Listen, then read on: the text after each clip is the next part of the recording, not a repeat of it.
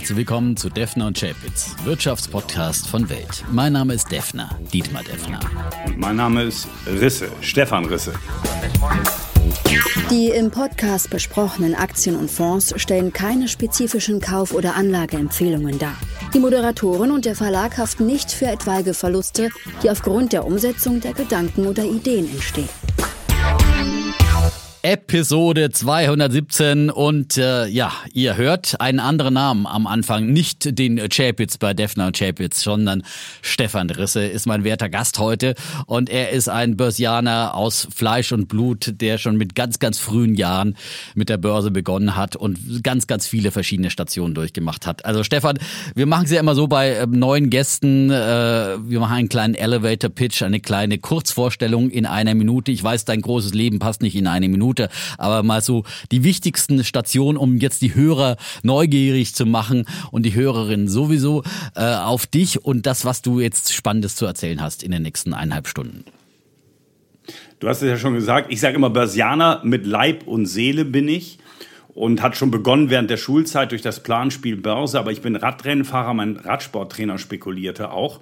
Ähm, und der hatte dann auch ein Buch von Costolani ähm, bei sich mal auf dem Tisch legen. Das lieh ich mir und dann hatte das Feuer mich endgültig erfasst. Ich habe dann sehr früh André Costolani kennengelernt bei einer Signierstunde in Bremen, habe als Broker gearbeitet am Anfang ähm, für deutsche Kunden, die amerikanische Aktien handeln wollten, bin dann in den Journalismus gegangen, erst in den Schreibenden, dann auch in den Fernsehjournalismus, so wie du es heute noch machst und bin dann am mhm. Ende in der Fondsbranche, in der Vermögensverwaltungsbranche äh, gelandet, ähm, habe auch mal einen eigenen Fonds gehabt und bin jetzt eben bei einer großen oder einer der größten unabhängigen Fondsboutiquen in Deutschland, nämlich Arcatis Investment Kapitalmarktstratege.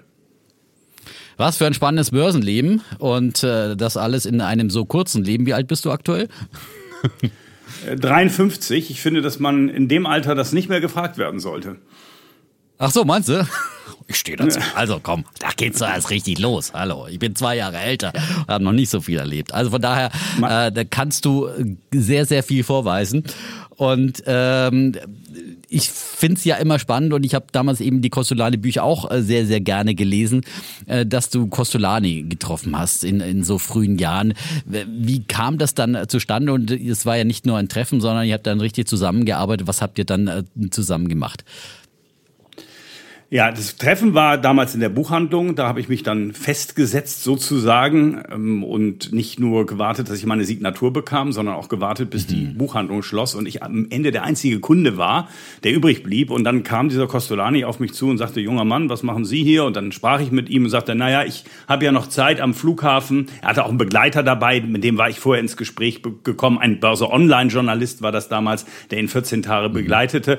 Und dann fuhr ich mit denen zum Flughafen und saß tatsächlich am Bremer Flughafen. Ich bin Bremer gebürtiger, eine Stunde im Flughafenrestaurant und am Ende gab er mir seine Telefonnummer und sagte, ähm, wenn ich nach Hamburg komme, wir haben da diese Costolani-Börsenseminare, lade ich Sie ein, rufen Sie mich an. So und das habe ich dann tatsächlich als ähm, ja noch fast minderjährig, ich glaube, ich war dann 18, auch gemacht Ferngespräche waren ja teuer damals, der hatte sein Büro in München. aber ich kam dann irgendwann durch, das war natürlich nicht einfach, der telefonierte. Und, aber ich habe gesagt, du musst jetzt da am Ball bleiben.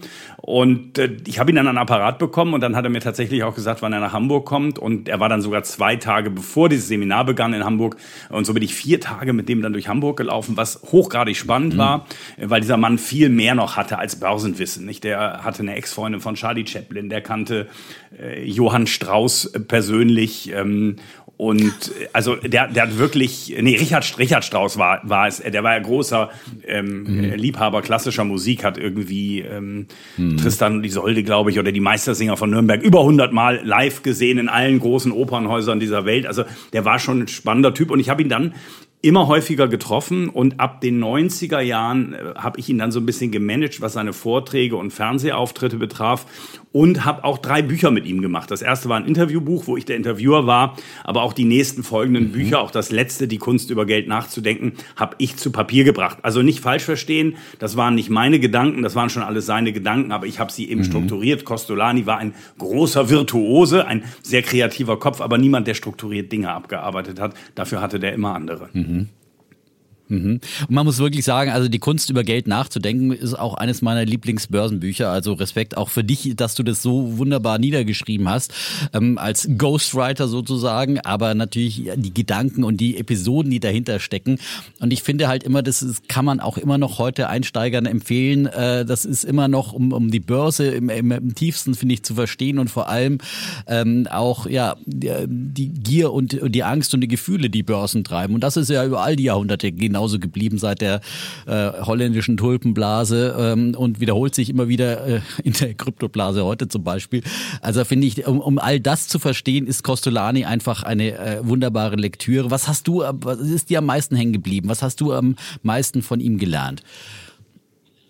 Ja, ich bin auch dieser eingefleischte Antizykliker geworden. Costolani war Optimist, also das bin ich grundsätzlich auch. Ähm, auch wenn ich hier heute mal auch einen Bären benennen muss und ja den Chapitz ersetze, der ja eher der Bär ja, von aber euch den, der Chapitz in seine bärischen kann, kann keiner wirklich ersetzen. Also heute ist mal eine etwas optimistischere Ausgabe. Muss auch mal sein. Genau. Der Chapitz darf sich dann auch einen Bär einladen. Dann sind wir auch wieder insgesamt ausgewogen. Aber das kann man natürlich jetzt nicht. Und ich will jetzt hier auch keinen Florian Homm holen oder was, äh, einen anderen Weltuntergangspropheten. Da hatte ich keine Lust drauf jetzt in den schönen Sommermonaten, sondern deswegen ein Gast meiner Wahl heute. Aber wie gesagt, äh, zurück zu Costolani. okay, ähm, also wie gesagt, grundsätzlich äh, Optimist Costolani auch, ähm, aber eben immer auch ein Kritiker, vor allem auch ein Kritiker des ungezügelten Kapitalismus, überzeugter Marktwirtschaftler, aber auch immer wieder jemand, du erinnerst dich vielleicht dran, der dann dieses wilde Devisencasino angeprangert hat ähm, und die Auswüchse, mhm. des, äh, Auswüchse des Kapitalismus angeprangert hat. Ähm, ja. Also er war auch ein sehr sozialer und auch Mensch. den neuen Markt Stelle. damals, ne? Hat er immer rechtzeitig genau. gesehen, ne? Hat er immer gesagt, äh, ja, genau.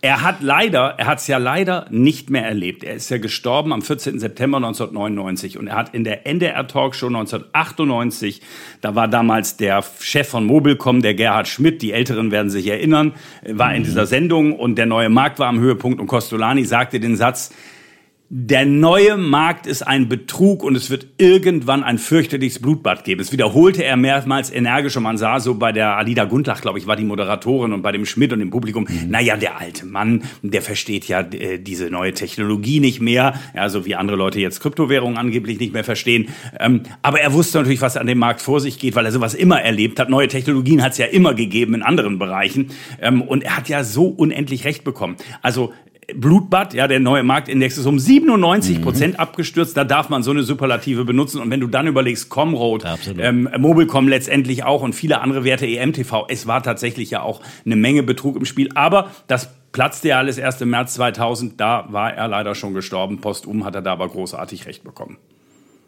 Ja, und er hat es ja auch immer diesen schönen, äh, ja, mit seinem ähm, Ungarer war glaube ich, ne? ungarischen Slang dann ja. so immer so ausgedrückt. Der neue Markt wird ein Blutbad werden. Also das, und er hat ja dann auch viele, viele Bonbons geprägt. Äh, was ist so dein Lieblingsbonbon von ihm, das äh, vielleicht auch am meisten auch über seine Investmentphilosophie aussagt? Ja, gar nicht dieses Bonmot mit den Schlaftabletten. Das ist ja das berühmteste von ihm geworden, wo er sagt, mhm. also kaufen Sie eine Palette von guten Papieren, dann gehen Sie in die Apotheke, kaufen Sie Schlaftabletten und schlafen Sie. Das ist leider von vielen Journalisten insofern falsch verstanden worden, als dass er das zu einem bestimmten Zeitpunkt gesagt hat. Nämlich Mitte der 90er Jahre. Da sah er viele Stürme kommen, die die Leute nervös machen, ähm, aber sah eine gute Börsenzeit kommen. Ähm, und als nämlich der 1987er Crash sich jährte, da war er in der Telebörse 1997 und sagte, naja, da würde ich jetzt mal die Hälfte verkaufen, ähm, denn wenn man eine Hälfte verkauft hat ähm, und es geht weiter hoch, dann freut man sich, dass man die eine Hälfte behalten hat. Geht's aber runter, freut man sich, dass man die eine Hälfte verkauft hat. Das ist psychologisch gar nicht dumm, ja, weil Anlegen hat ja viel mhm. mit Psychologie zu tun. Ähm, aber für mich sind eben die prägendsten Dinge diese Geschichte, dass man antizyklisch handelt. Er hat ja diesen Kreislauf gebildet zwischen den hartgesottenen und den zittrigen. Und das ist bis heute mhm. noch mein Credo. Wenn ich versuche, Märkte zu timen, dann mache ich das mit Stimmungsindikatoren. Von Charttechnik halte ich überhaupt nichts. Da hat er den schönen Satz gesagt, Charttechnik ist eine Wissenschaft, die vergebens sucht was Wissenschaft. So, davon halte ich überhaupt nichts, aber ich halte sehr viel von Anlegerstimmung, weil Anlegerstimmung gibt Aufschluss darüber, wie sind die Anleger positioniert und wer hat die Papiere? Sind es eben diese Zittrigen, die dann verkaufen, wenn es erste schlechte Nachrichten gibt und auch verkaufen jetzt in dieser Situation, wo die Kurse schon am Boden liegen? Oder sind es eher die hartgesottenen, zu denen wir uns dann zum Beispiel zählen würden, die eben kaufen, wenn die Kurse tief sind, die einen längerfristigen Blick haben und die auch in dieser Krise, wie beim Platzen der Internetblase, wie bei der Finanzkrise, wie bei der Südostasienkrise, doch noch dran glauben, dass die Welt nicht untergeht. Mhm. Und da gab es ja auch dieses Bonbon, Börsengeld äh, ist Schmerzensgeld, äh, erst kommen die Schmerzen, dann das Geld. Ist auch von ihm, oder? Genau, genau. Das ist auch von ihm. An der Börse gemachtes Geld ist Schmerzensgeld, erst kommen die Schmerzen, dann kommt das Geld. Und er hat immer betont, gemachtes Geld. Weil er sagt, die Deutschen ohnehin, nur die Deutschen hätten in ihrem Sprachgebrauch, er war ja Kosmopolit, vielleicht mhm. ganz kurz da nochmal einen Step zurück, in Ungarn geboren, mit einer deutschen Gouvernante, aber schon groß geworden und erzogen, früh auch Deutsch gelernt, dann 1924 an die Pariser Börse gekommen, weil sein Vater, also großbürgerlicher Haushalt, die haben ähm, Schnaps produziert und dann ging er da zu einem Börsenmakler und ist dann in Paris das erste Mal vermögend geworden, auch mit der Spekulation auf, auf die BES, auf fallende Kurse, wo alle die Kurse nach oben jubelten. Also er wurde im Grunde im 29er Crash, wurde erreicht. Er war katholisch getauft, aber nach Nürnberger Rassegesetzen Jude. So. Und seine Eltern sind auch noch inhaftiert worden, aber sind zum Glück, haben zum Glück überlebt.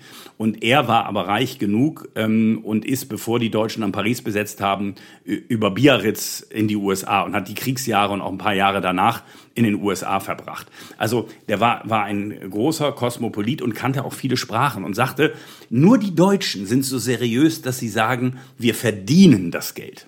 Ähm, die Amerikaner make money. Die Franzosen gagner l'argent, also ähm, ähm, gewinnen das Geld. Ähm, und die, die Engländer sagen earn money, ernten das Geld, aber wir verdienen das Geld. Wir glauben tatsächlich, das, was wir bekommen, verdienen wir auch. Ähm, aber an der Börse sagt er, das ist nicht verdientes Geld, das ist immer nur gemachtes Geld. Sehr, sehr schön. Also, wie gesagt, Costolani, auch heute und mehr denn je vielleicht äh, lesenswert. Äh, wie gesagt, das Spätwerk, äh, das du niedergeschrieben Verdienst du da auch noch was dran als, als Ghostwriter? Äh, wollte ich gerade sagen, mach bitte weiter damit. Ich teile mir tatsächlich mit seiner Witwe, äh, zu der ich auch lange ein sehr, sehr gutes Verhältnis noch gehabt habe, die heute noch auch sehr, sehr alt ist, ähm, teile ich mir die Honorare. Ähm, insofern jedes verkaufte Buch geht auch in meine Tasche. Und eine Sache, das glaubt man kaum, ähm, dieses Buch verkauft sich unfassbar gut in Taiwan. Die Ach, Taiwanesen mögen, ja, die Taiwanesen mögen mhm. Deutsch, also sie mögen Deutsche. Deutsche haben offenbar ein hohes Aha. Ansehen und haben eine hohe Finanzaffinität und dieses Buch verkauft sich am besten in Deutschland. Es ist seit Jahren immer unter den ersten 100 von Börsenbüchern und in Taiwan. Und das ist deswegen aufgefallen, weil da der Verlag ähm, sechs Jahre lang die Honorare nicht überwiesen hat, weil das irgendwie über einen Mittler ging und die wussten gar nicht, wo sie es hinbezahlen müssen. Und das ist dann letztes Jahr ausgezahlt worden. Da habe ich aber große Augen gemacht, was die Taiwanesen oh. dieses Buch kaufen. Ja, ja, ja. ja. Naja, Krass, gut, mit Büchern wirst du nicht reich, es sei denn, du schreibst Harry Potters, aber es war ganz ordentlich, man konnte ein paar Mal davon essen. Aber es schleppert sich so ein bisschen zusammen. Und dann hast du ja auch unter genau. eigenem Namen Bücher geschrieben, vor allem über die Inflation. Da gab es eine Neuauflage ja. Deines ja äh, frühen, äh, frühen Inflationswerkes, das vielleicht dann ein bisschen zu früh kam. Aber jetzt ja. äh, sind wir voll drin ähm, in dem, was du vorhergesagt hast. Und deswegen sprechen wir über die Inflation schon mal als Teaser ganz ausführlich noch, äh, dann im hinteren Teil äh, dieses Podcasts und ähm, über eine aktuelle These von dir zur Inflation werden wir ein bisschen diskutieren, aber wir sind ja hier auch schon mal, da Defner und Chapitz sind sich da einig, dass äh, früh gewesen, dass die Inflation kommen wird. Also da haben wir keinen äh, Dissens gehabt. Und die Frage ist natürlich, wie geht's weiter und was machen wir jetzt als Anleger mit der Inflation, wie gehen wir damit um und so weiter. Das wollen wir gleich noch ähm, ausführlich diskutieren. Deswegen ähm, lassen wir dieses äh, hier aus. Aber äh, im Zusammenhang mit der Inflation gab es dann auch mal äh, eine Episode in deinem Leben, die jetzt vielleicht eher so dann äh, äh, der ein Flop war, sagen wir es mal so. Du hast einen eigenen Inflationsfonds gemanagt, der sogar deinen Namen trug. Äh, warum äh, ist der denn letztendlich gefloppt? Wie, wie, wie groß war dann eigentlich die, die Verluste am Ende? Ja, also ganz kurz, der, der Fonds hieß Risse Inflation Opportunities. Und das kam daher, dass ich dieses Buch geschrieben hatte und eben auch Inflation sah. Und dieses Buch war tatsächlich ein Bestseller, der ähm, sich äh, äh, ja, hochgeschaukelt hat auf der Handelsblatt Bestsellerliste, glaube ich, Platz eins und Wirtschafts- oder Managermagazin Platz zwei oder umgekehrt. Und obwohl die Inflation gar nicht wirklich kam. Und äh, dann habe ich gesagt, ich hatte gerade eine berufliche Station beendet und wollte eigentlich immer so in dem Bereich Vermögensverwaltung und einen Fonds machen. Und da habe ich mich dazu entschieden. Und der Grund war auch, ich hatte mit meinem eigenen Geld ähm, wirklich hervorragende Ergebnisse erzielt die Jahre davor, sonst hätte ich mich das auch nicht getraut und habe dann diesen Fonds aufgelegt. So und dann habe ich aber festgestellt, so ein Fondsmanagen ist mal noch was ganz anderes als äh, das eigene Geld zu managen, weil ich auch diesen antizyklischen Ansatz hatte, mich gegen die Märkte gestellt habe, habe ich dann 2000 und 15, glaube ich, war es ja dann ähm, gegen die Märkte gestellt, wo die EZB anfing, auch äh, Anleihen zu kaufen, quantitativ Easing zu betreiben ähm, und habe gegen die Märkte gewettet, weil ich dachte, China kriegt Probleme. Ist am Ende auch alles eingetroffen, aber zu lange. Und da galt dann der Satz von Costolani, zwei mal zwei ist nicht vier an der Börse, sondern fünf minus eins. Und ich hatte nicht mehr die Zeit, das auszuhalten, beziehungsweise meine Anleger haben das nicht ausgehalten und sind dann raus aus dem Fonds. Und der war durchaus spekulativer. Der hat dann, glaube ich, am Ende um die 50 Prozent auch verloren. Ähm, die meisten Anleger waren Gott sei Dank vorher draußen. Und dann habe ich das Engagement aber beendet. Ich habe auch nie irgendjemand anderen die Schuld dafür gegeben, sondern nur mir selbst und habe gesagt, äh, ich habe mich da überschätzt. Ähm, habe das beendet, habe gesagt, ich werde auch nie wieder also einen eigenen Fonds managen. Dabei bleibe ich auch. Ähm, aber habe das, glaube ich, kommunikativ ganz gut gelöst. Ich kann mich noch erinnern, der Kollege Daniel Eckert, der ja auch vor kurzem hier im Podcast war, mhm. äh, lang gedienter Weltjournalist, ist, hat damals einen Artikel über Promi-Fonds, da ging es dann natürlich auch um Dirk Müller und Max Otte, äh, geschrieben, äh, mhm. äh, wenigstens würde ich Verantwortung übernehmen und Fehler eingestehen. Das wäre in einer äh, oder in dieser Tes Testosteron geschwängerten Branche eher unüblich. ähm, und ich glaube, weil ich da so offen zugestanden habe, ähm, war ich dann auch für die Fondsbranche nicht verbrannt.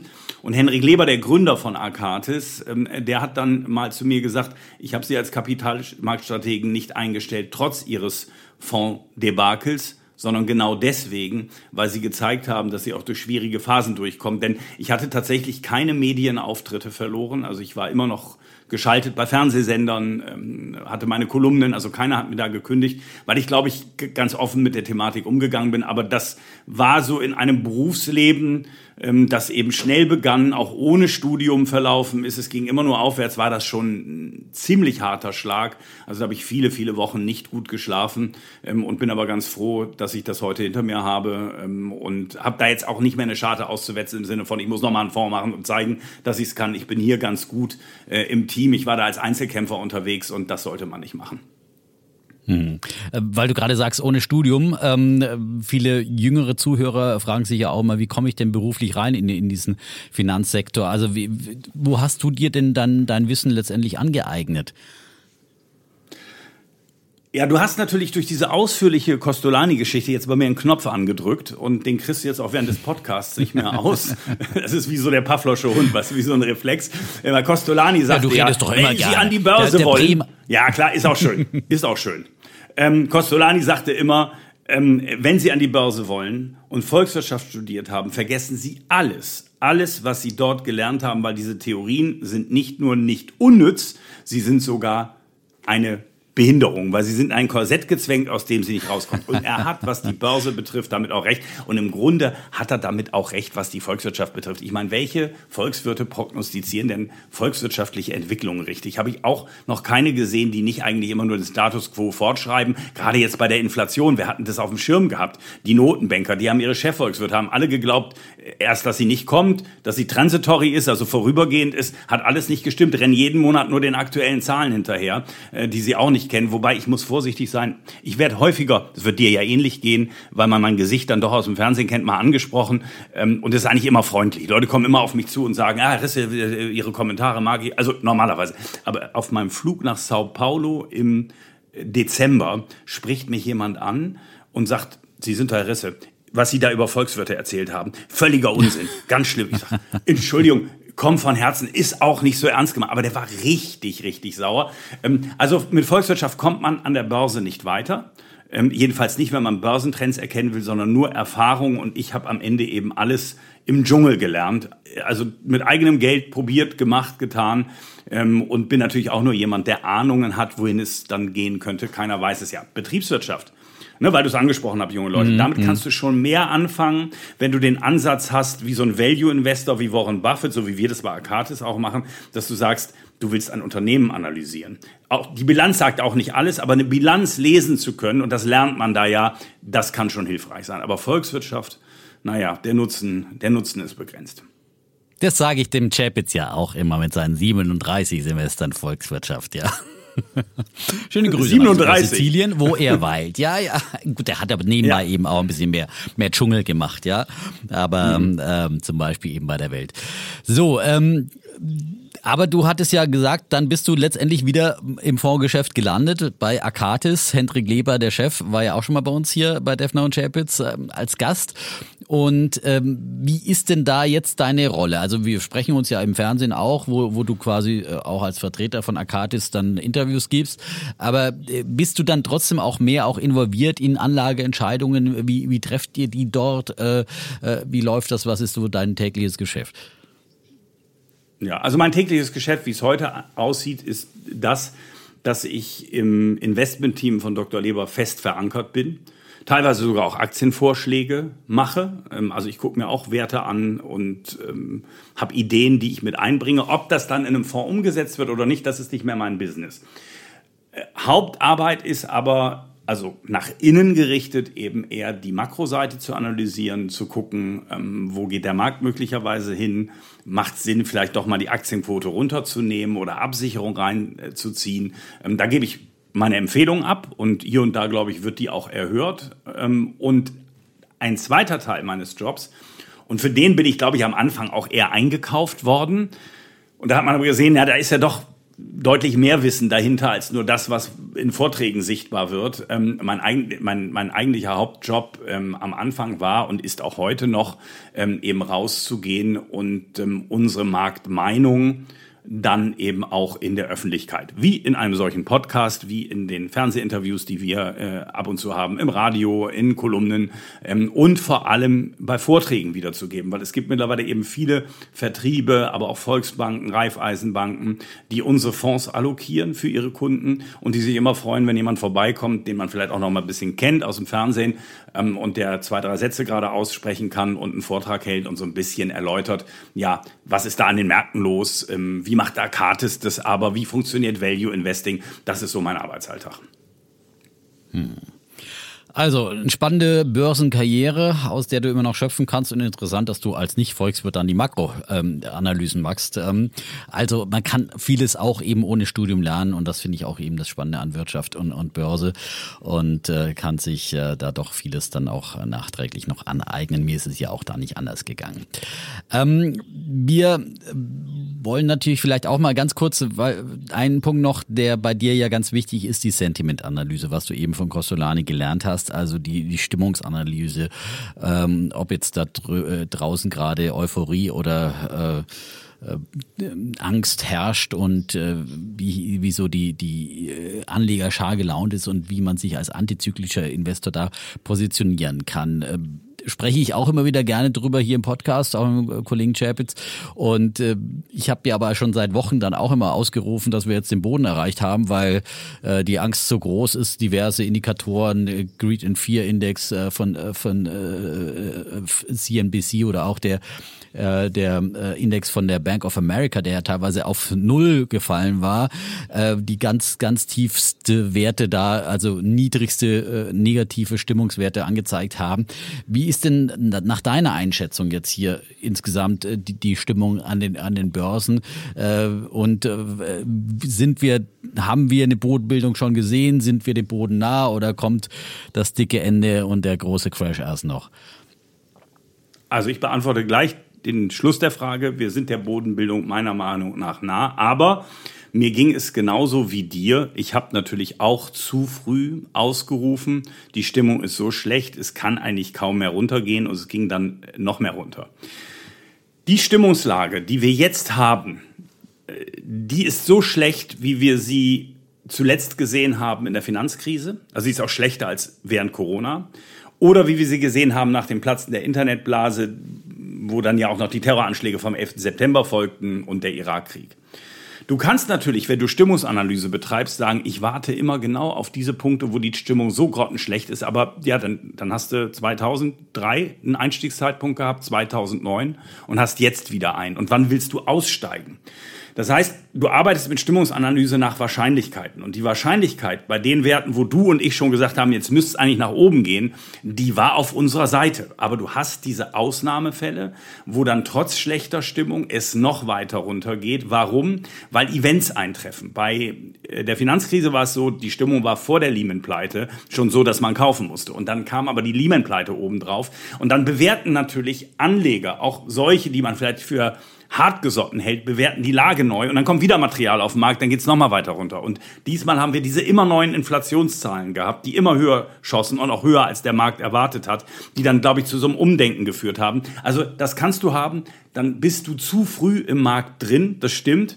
Ähm, aber wenn man bei dem Niveau kauft, wo du und ich schon optimistisch wurde, dann verliert man vielleicht nochmal 10 auf 15 Prozent maximal dann noch. Ähm, aber wenn es nach oben geht, ähm, dann ist man auch sehr, sehr schnell wieder in der Gewinnzone und hat zumindest nicht ganz oben gekauft bei der Euphorie. Okay, dein Wort in Gottes Ohr, äh, dass wir zumindest hier langsam diese Bodenbildung sehen. Und auch wenn jetzt die äh, Zinsen in Amerika noch weiter steigen, glaubst du nicht, dass uns das nochmal äh, zusätzliche ja, äh, Schläge in die Magengrube oder sogar eine Rezession kommt, wie es äh, viele befürchten? Glaubst du, das ist zum Großteil ja, schon eingepreist? Nein, also da ich gehe von einer Rezession aus und ich gehe davon aus, dass sie schneller kommt, als die meisten glauben. Und das ist aber auch die Rettung für uns, weil momentan ist ja nicht die Rezession das große Problem. Wir müssen wahrscheinlich die Gewinnschätzung noch runternehmen, die offiziellen. Wenn ich mir aber angucke, die Fondsmanager, die die Bank of America ja jeden Monat befragt, ähm, deren Pessimismus in Bezug auf ähm, ja, wie nennen Sie es, ähm, Earnings Expectation ist so schlecht wie auch jahrelang nicht. Also es rechnet jeder im Grunde auch mit einer Gewinnrezession bei den Unternehmen. Insofern ist da, glaube ich, viel eingepreist. Aber die Rezession würde eines bringen. Und das haben wir jetzt ja auch schon in den Rohstoffpreisen gesehen, selbst den Energierohstoff, äh, Energierohstoffen. Der Markt preist dann eine Rezession, weniger Nachfrage ein, die Rohstoffe gehen runter und dann bekommen wir eine Beruhigung bei den Inflationsraten. Und dann wird die Notenbank zumindest nicht mehr immer restriktiver werden, sondern wird bei ihrem Pfad bleiben. Und da wird man relativ schnell auch das Thema Ende Zinserhöhungszyklus und wieder Beginn Zinssenkungszyklus spielen. Wichtig ist eines, darauf sollten Anleger gucken, der größte Belastungsfaktor des Marktes meiner Meinung nach ist das quantitativ Tightening. Das ist, dass die Notenbank, äh, die ja schon nach der Finanzkrise, aber vor allem in der Corona-Krise massiv also die Fed, also die amerikanische Notenbank, die EZB aber ja auch, massiv Anleihen gekauft hat, dass die Fed aktuell diese Anleihen wieder verkauft. Aktuell mit einem Volumen von 47,5 Milliarden. Ab September sollen es 90 Milliarden werden. Das heißt ja, jeden Monat kippt die Fed Anleihen in Markt und schöpft 90 Milliarden ab September jetzt 47,5 Milliarden aus dem Markt. Und das entzieht dem Markt Liquidität, genauso wie Liquidität reingegeben wurde, als sie die ganze Anleihen gekauft haben. Das muss weg. Und wenn sie das stoppen, weil die Wirtschaft schwach genug ist, ähm, dann spätestens auch von der monetären Seite her wieder die Ampel grün für die Märkte. Nur die Stimmung ist so schlecht, dass ich glaube, es geht nicht mehr weiter runter. Und lass mich den Satz noch sagen. Klar kann ich jetzt aus Aktien mhm. rausgehen, weil die Zinsen steigen, weil die Konjunktur unsicher ist. Aber was soll ich denn dann machen? Und das ist der große Unterschied zum Jahr 2000, platzen Internetblase. Dann gehe ich jetzt in Cash, momentan mit einer Inflation von über acht Prozent in Europa. Dann verbrenne ich ja sicher Geld. Ich glaube, deswegen bleiben viele einfach in den Aktien auch drin, auch wenn die Aussichten derzeit eben nicht so gut sind. Mhm. Und wer rausgegangen ist oder sich überlegt, äh, mit äh, vielleicht einem größeren Batzen Geld auch reinzugehen, äh, wo rein sollt ihr dann dann gehen? Was, was schätzt du? Wie seht ihr das mhm. insgesamt bei Arcatis? Was, was würdest ja. du da raten? Es hätte ja das große Jahr oder die großen Jahre von Europa werden können grundsätzlich jetzt ab 22, weil die Amerikaner haben, und das ist im Nachhinein ein riesiger historischer Fehler gewesen, die Amerikaner haben ihre Hilfspakete verschossen. Sie haben viel zu viel Corona-Hilfen gestellt und eben ja direkt an die Bürger ausgezahlt. Das ist mehr oder minder ausgegeben. Deswegen wird auch die amerikanische Konjunktur jetzt in die Rezession rutschen, während dieser Wiederaufbaufonds im bürokratischen Europa von 750 Milliarden, der ja eher investiv ist, überhaupt erst zur Ausschüttung kommt. Das Problem ist natürlich jetzt der Ukraine-Krieg. Die Amerikaner sind geografisch weiter davon entfernt, wenn das eskalieren würde. Ähm, und die Amerikaner sind, und das ist eben sehr wichtig geworden, Selbstversorger, was Energieversorgung betrifft. Die haben genug eigenes Öl, Erdgas, ähm, die brauchen keine Russen. Und das ist das große Problem jetzt für Europa, warum man am Ende trotz der höheren Bewertung am US-Aktienmarkt tendenziell wahrscheinlich eher wieder die USA nehmen sollte und tendenziell auch nach wie vor auf die großen Technologiewerte mitsetzen kann, wie eine Microsoft, wie eine Apple, ähm, wie eine Alphabet. Äh, auch Amazon. Das sind Unternehmen, die riesig Geld verdienen. Das sind Unternehmen, die wenig energieabhängig sind, also bei denen die Stromrechnung einfach nicht so viel ausmacht, als dass sie sehr, sehr hohe Kosten haben. Das sind Unternehmen, die Preiserhöhungen sehr gut weitergeben können, weil sie teilweise monopolartige Stellungen haben. Was man auf keinen Fall kaufen sollte, sind all die hochgejubelten Aktien vom jüngsten Börsenboom 2021, wo irgendwelche Ideen von Robocoptern, die dich zum Flughafen fliegen aus der Münchner Innenstadt, ähm, mit Milliarden bewertet werden, obwohl es noch nicht mal ein Produkt gibt, was funktioniert, geschweige denn Genehmigungen und sowas überhaupt zu machen. Das wird sich alles nicht mehr erholen, wie wir es am neuen Markt damals erlebt haben, ähm, was hochgejubelt wurde, wo es nur Idee war, aber da, wo es Kunden gibt, die Rechnungen bezahlen, wo es Umsätze gibt, ja, wo von den Rechnungen auch was übrig bleibt für die Aktionäre, ähm, da sehen wir schon eben Profit, Nvidia, ja, brutal runtergekommen ähm, und äh, ja, dieses Unternehmen brauchst du für das Metaverse, brauchst du für selbstfahrende Auto, brauchst du für die künstliche Intelligenz, für Online-Gaming, brauchst du diese Hochleistungschip, die Nvidia beispielsweise herstellt. Das sind unserer Ansicht nach nach wie vor äh, die Unternehmen, die auch in Zukunft gut performen werden. Die große Rallye bei den Ölwerten, würde ich sagen, ist durch. Mhm. Ähm, wir kommen ja auch gleich noch zu unseren Rubriken. Das schon mal nochmal, äh, nicht, dass wieder einer sagt, hier, wir haben keine Struktur, äh, haben wir sehr wohl. Also Bulle und Bär gibt's von uns beiden auch gleich noch und natürlich unser Thema Inflation, das wir diskutieren werden. Ähm, aber wenn wir jetzt schon hier bei den Märkten sind, äh, durchaus an dieser Stelle vielleicht nochmal, du hast jetzt die, die Großen genannt, die Apples, äh, Alphabets dieser Welt und so weiter. Ähm, vielleicht nochmal drei Favoriten, äh, die jetzt nicht ganz so bekannt sind, äh, die jetzt auch schon möglicherweise kaufenswert sind. Wir machen ja keine Anlageberatung, wir sagen es nochmal an dieser Stelle ganz deutlich, wie vorne im Disclaimer, es sind alles nur Ideen und natürlich gibt's, äh, sind in diese Werte in, in der Regel die Akatis-Fonds investiert. Das als äh, zusätzlicher Disclaimer. All die äh, vorher genannten, äh, auf die trifft das natürlich dann auch zu, sicherlich. Und äh, deswegen gibt's da einen mutmaßlichen Interessenskonflikt. Das nochmal ganz sauber dazu gesagt. Und dann darfst du jetzt quasi frei von der Leber oder vom Leber her, äh, Wortwitz zum Chef, äh, äh, sprechen ja. und, und, uns mal ähm, ein paar Ideen nochmal nennen, drei Stück. Ja, sehr, sehr gerne. Genau, die Werte, über die ich rede, sind in unseren Fonds drin. Und ähm, das wissen wahrscheinlich die meisten Zuhörer. Man kann ja einfach dann äh, sich in entsprechenden Portalen oder auf den Webseiten der Fondsbetreiber dann die Top Holdings angucken. Da steht das ja drin. Äh, insofern, das ist keine Anlageempfehlung, natürlich keine Beratung. Das kann schon gar nicht sein, weil die Person, die ich berate, ja gar nicht vor mir sitzt. Ähm, und ähm, es ist einfach nur Werte, in die wir investiert sind. Dann nenne ich mal eine Biontech wir begreifen überhaupt nicht, warum BioNTech so niedrig steht. Die haben Kurs-Gewinn-Verhältnis von drei. Der Markt spielt hier, naja, wenn Corona durch ist, dann sind die ja nur noch wieder ein Unternehmen, das an Krebsmitteln forscht. Ja, bei Krebs haben wir natürlich die Durchbrüche noch nicht und die Umsatzbringer, aber wir sehen doch jetzt bei diesen neuen Corona-Varianten und die haben doch wieder einen Riesenauftrag aus den USA bekommen, ähm, das wird bleiben. Und die mRNA-Impfstoffe sind den herkömmlichen eher überlegen. Ähm, es gibt das Thema Malaria-Impfstoff und wir werden wahrscheinlich auch eben Grippe-Impfstoffe auf mRNA-Basis kriegen, wo BioNTech möglicherweise einen großen Marktanteil hat. Ähm, dann, glaube ich, wird man irgendwann in China zugeben müssen, dass diese Zero-Covid-Politik die absolute Sackgasse ist. Und rechtlich gesehen dürfen die Chinesen mittlerweile eben auch Impfstoffe ähm, wie mRNA-Impfstoffe aus dem Ausland verwenden. Da könnte auch nochmal ein Riesenmarkt entstehen. Ähm, also das Unternehmen braucht drei Jahre und hat seine Marktkapitalisierung schon erwirtschaftet. Und die verdienen in diesem Jahr ja wieder Milliarden. Also ist bei uns in den Fonds relativ groß vertreten. Dann rede ich immer gerne über eine Microsoft. Ähm, das mache ich bei Vorträgen immer ganz gerne, wenn ich erkläre, ein Value Investor will ein Unternehmen mit einer starken Marktstellung haben.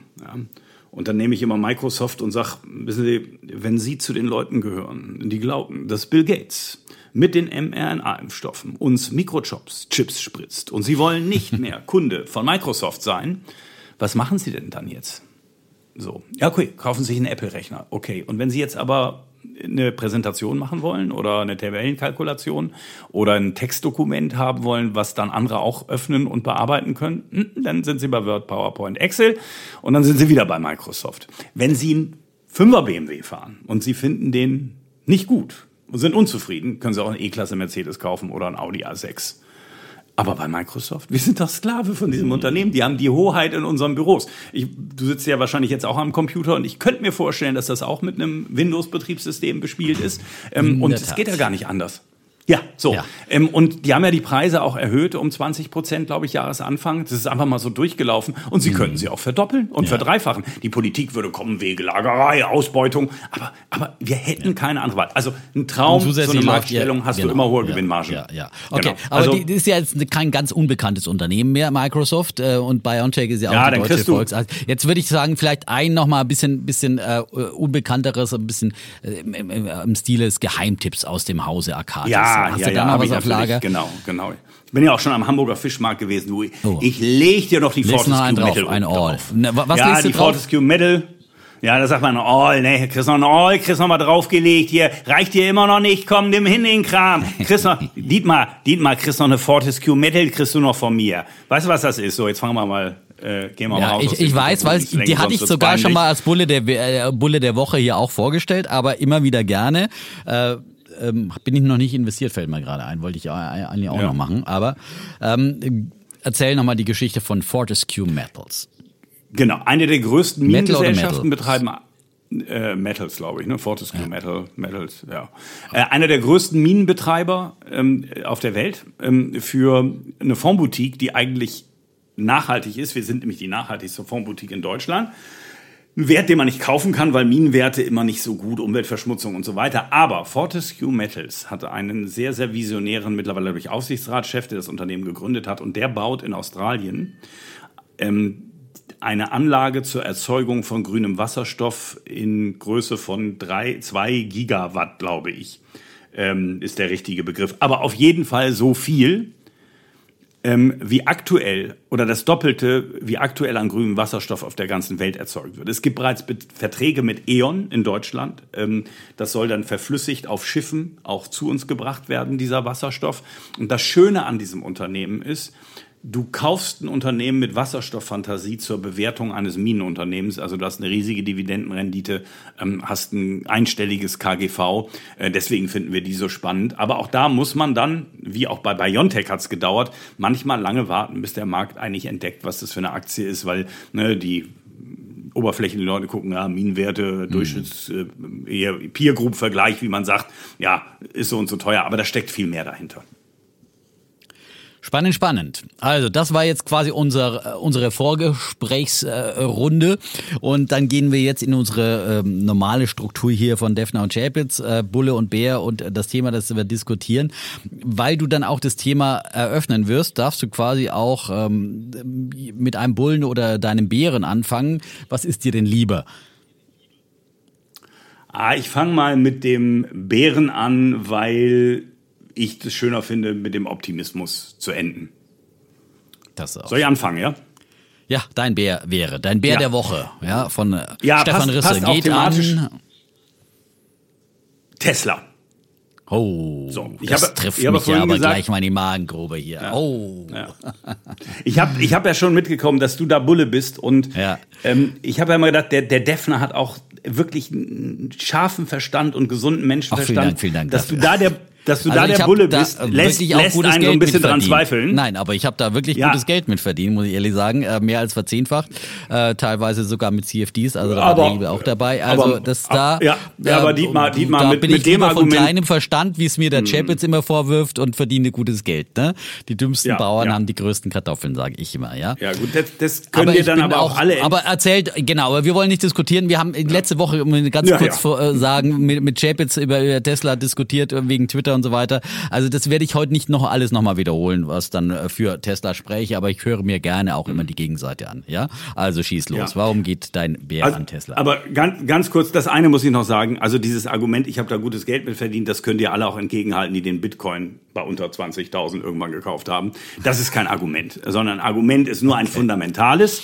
Ähm, weil wir reden ja über jetzt über die Aktie und die Fragestellung, ob Anleger da jetzt einsteigen sollen und dann muss ich das Chance-Risiko-Verhältnis bewerten. Und dann stelle ich einfach fest, Tesla ist ja ungefähr so viel wert. Ich habe das vorhin auch noch mal ausgerechnet, wie alle etablierten großen Automobilhersteller zusammen. Und da muss man einfach mal so aufzählen, damit das auch mal so deutlich wird. Wir reden über Mercedes, Volkswagen, BMW, Porsche, General Motors, Ford, Toyota, ähm, äh, Stellantis, ähm, äh, PSA, äh, Hyundai, äh, Mitsubishi ähm, und was da noch an asiatischen Herstellern existiert. Tesla verkauft aber nur einen Bruchteil der Autos, ähm, die die machen. Ich habe mir das auch vorhin nochmal aufgerufen. Also Tesla macht einen Umsatz von 53 Milliarden und die anderen genannten machen Umsatz von 1637 Milliarden. Das heißt, du kannst Tesla Bulle nur sein, wenn du glaubst, und da darfst du natürlich argumentieren, wenn du glaubst, Tesla ist, so wie Microsoft im Bereich der Bürosoftware, der letzte verbleibende Automobilhersteller, die anderen verschwinden irgendwann und es bleibt quasi nur noch Tesla übrig und vielleicht so ein paar Exoten wie Ferrari, Lamborghini oder so. Und ansonsten fahren wir alle irgendwann nur noch Tesla, weil die den Standard gesetzt haben, den die anderen nicht liefern können. Dann würde ich mitgehen und genau das diese Netzwerteffekte sehen wir im Automobilbereich nicht. Warum nicht? Tesla hat nicht das Ladenetz ähm, an das alle anderen nicht herankommen. Sie sind da weiter vorne, keine Frage. Äh, die haben auch einen guten Job gemacht und das ist ein tolles Unternehmen, aber zu dem Preis viel, viel zu teuer, immer noch. Ähm, für ein Zehntel des Preises würde ich mich darauf einlassen, da sofort zu kaufen, aber nicht zu dem Preis. Und wenn ich dann Elon Musk sehe, weißt du, alle Großen der Wirtschaft, wenn sie so richtig abgefeiert wurden, dann hatten sie meistens die beste Zeit hinter sich. Das war bei George Soros so, kann ich mir erinnern. Ne? Auch da an die Jüngeren, der hat mal das britische Pfund aus dem europäischen Währungssystem geschmissen. Alle Prognosen von Soros danach waren schlecht. Ray Dalio, größter Hedgefondsmanager, ganz intelligenter Typ. Seitdem der so populär ist, alle Prognosen schlecht. Der ist ja wieder massiv deutscher Aktienshort. Da wird er wieder auf die Nase kriegen. Wäre nicht das erste Mal. Der Fonds performt überhaupt nicht. Ähm, und so gibt's immer wieder welche. Und Elon Musk ist so gehypt und ist, finde ich, auch ein bisschen größenwahnsinnig mit diesem Twitter übernehmen. Er will den Trump wieder freischalten. Das hat für mich einfach, das ist so anti-Buffett.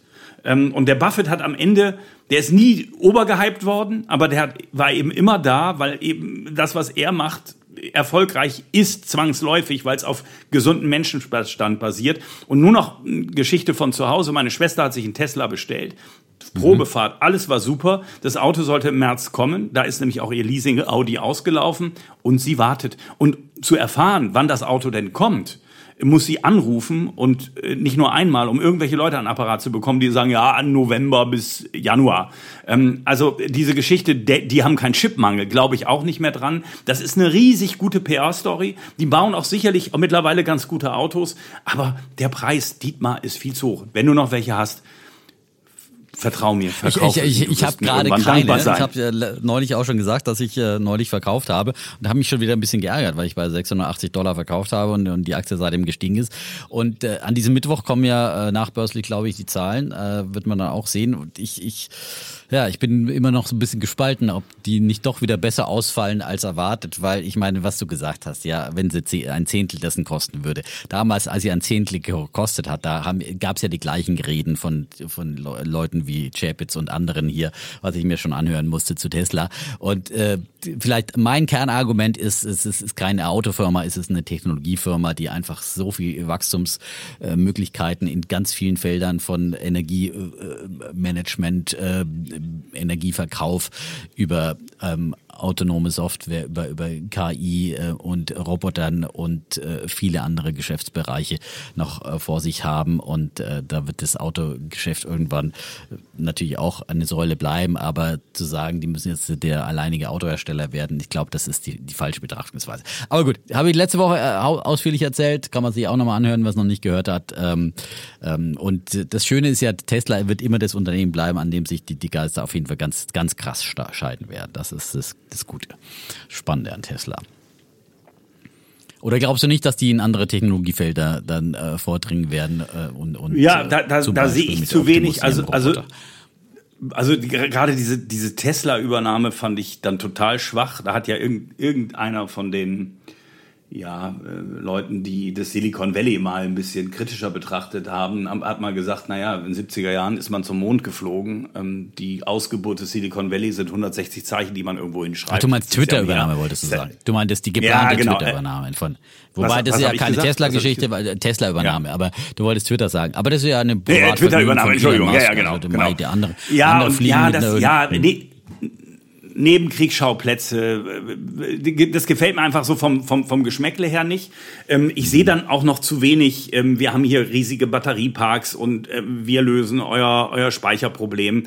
Ich, ich sehe da diese Größenordnung nicht und eben nicht den Netzwerkvorteil, den du hast eben bei eBay, bei Amazon. Da ist es einfach gut, wenn alle sich auf einer Plattform treffen, weil umso größer ist die Nachfrage, aber eben auch das Angebot. Das sehe ich eben an der Stelle bei, bei Tesla nicht. Und wo du das ansprichst mit der KI, ähm, da sind wir dann wieder bei, selbst, bei, bei Chips und ähm, äh, selbstfahrendes Auto. Ganz wichtiger Markt für Nvidia, die eben an ganz viele Automobilhersteller ausliefern. Tesla ist die ganzen Amerikaner sind mit diesem Thema selbstfahrendes Auto ziemlich vor die Wand gefahren im wahrsten Sinne des Wortes. Auch Waymo da von, von, von Google oder Alphabet. Denn die sind hingegangen und haben von Anfang an gesagt, wir wollen Stufe 5 erreichen. Und Stufe 5 ist das komplett selbstfahrende Auto. So, und da laborieren die rum und kriegen es nicht hin. Tesla hat ja immer wieder Probleme mit dem, du weißt wahrscheinlich als Tesla-Fan, fährst du eigentlich ja, einen Tesla? Ja, es haben, bitte? Nee, ich fahre gar kein Auto. Ich fahre nee. nur öffentlich. Das ist ja. viel besser. Und, aber ja, ich, ich, weiß nicht gerade, wie dieses, wie, wie dieses System da heißt, aber die haben alle Probleme, während die deutschen Automobilhersteller was anderes gemacht haben. Die sind hingegangen und haben gesagt, wir machen Stufe 1, wir machen Stufe 2 und wir machen es aber immer so, dass das schon in der Serie auch auslieferbar ist. Und es ist jetzt die Mercedes S-Klasse, die dich in Hamburg mit Tempo bis 60 völlig eigenständig zum Flughafen bringt. Und das hat kein mhm, anderes wow. Auto bisher geschafft, die Zulassung zu kriegen. Das stimmt, die also, haben Stufe 3. Ähm, die haben Stufe 3 und Tesla hinkt hinterher, aber setzen in der genau, Tat auf genau. eher so äh, ein, ein, ein Videoformat und die anderen setzen auf andere Lösungen. Ähm, ja, gut, wird sich Videoformat auf dem großen Bildschirm ja, ein Video kann ich denn da angucken auf dem großen Bildschirm. Nein, nein, ich meine nicht das Video an. Ja, ja, genau. Ich weiß schon. Es, es wird sich zeigen und äh, ich finde, ich habe einen großen äh, Glauben ähm, an die Disruptionsfähigkeit von, von Tesla. Die haben schon andere Nüsse geknackt, äh, wo auch äh, viele mhm. Zweifler da waren. Wir werden sehen. Ja, die Zukunft wird es zeigen. Ähm, aber wie gesagt, ich könnte jetzt auch sagen, nicht schon wieder eine, mhm. Mhm. Ja, ich könnte jetzt auch sagen, ähm, Glauben ist schön, aber wir sind hier nicht in der Kirche. Werbung mein Name ist Dagmar Rosenfeld. Und ich bin Robin Alexander. Und gemeinsam besprechen wir im Weltpodcast Machtwechsel jeden Mittwoch das, was das politische Berlin bewegt. Wird die Union ihren Neuanfang meistern? Wie verändert eine Ampelkoalition Deutschland? Und worum geht es aktuell in den Hinterzimmern?